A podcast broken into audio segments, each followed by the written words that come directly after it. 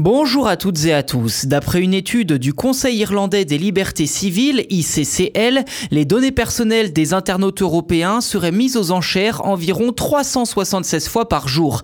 Une aubaine pour les annonceurs et la publicité ciblée, mais un véritable cauchemar invisible pour les usagers.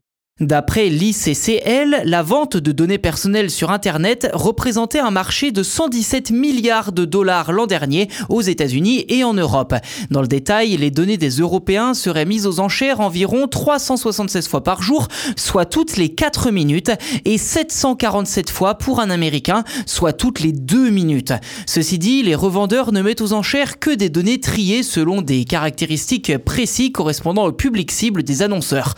En effet, une marque de vêtements de sport ciblera peut-être davantage les jeunes, une marque de cosmétiques les femmes et un constructeur de motos sans doute davantage les hommes adultes de plus de 40 ans. En tout cas, je sais que ce discours est stéréotypé, mais c'est comme cela que ça fonctionne chez les marques, ce qui parfois s'éloigne donc de la vérité, on est bien d'accord. En tout cas, d'après le Bureau de la publicité interactive, l'IAB, les données recherchées par les annonceurs sont l'âge, le sexe de la personne, la localisation et les empreintes numériques des sites visiter, notamment pour dresser une liste des goûts de l'internaute. En combinant toutes ces infos, la régie pub qui vend ces packs de données peut donc présenter aux annonceurs des profils types qui leur correspondent, comme je vous le disais. Sans surprise, l'ICCL estime que Google serait le premier revendeur de données.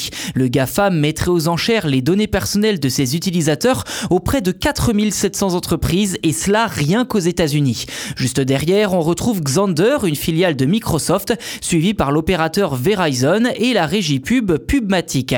Et qu'en est-il de Facebook ou Amazon, me direz-vous? Eh bien, difficile de savoir si ces derniers ne seraient pas sur le podium, voire même devant Google en réalité, puisque leurs données ne sont pas incluses dans le rapport. Cela peut paraître une évidence, mais il est important de rappeler que cette collecte et cette revente surtout de données à très grande échelle est illégale. Les entreprises spécialisées dans la revente des données, elles, justifient ces méthodes par, je cite, l'intérêt commercial légitime prévu dans le cadre du règlement européen sur la protection des données, le fameux RGPD. À noter que de nombreux pays ont rejeté cet intérêt commercial légitime, ce qui confirme bien que cette pratique de revente de données ne respecte pas la loi.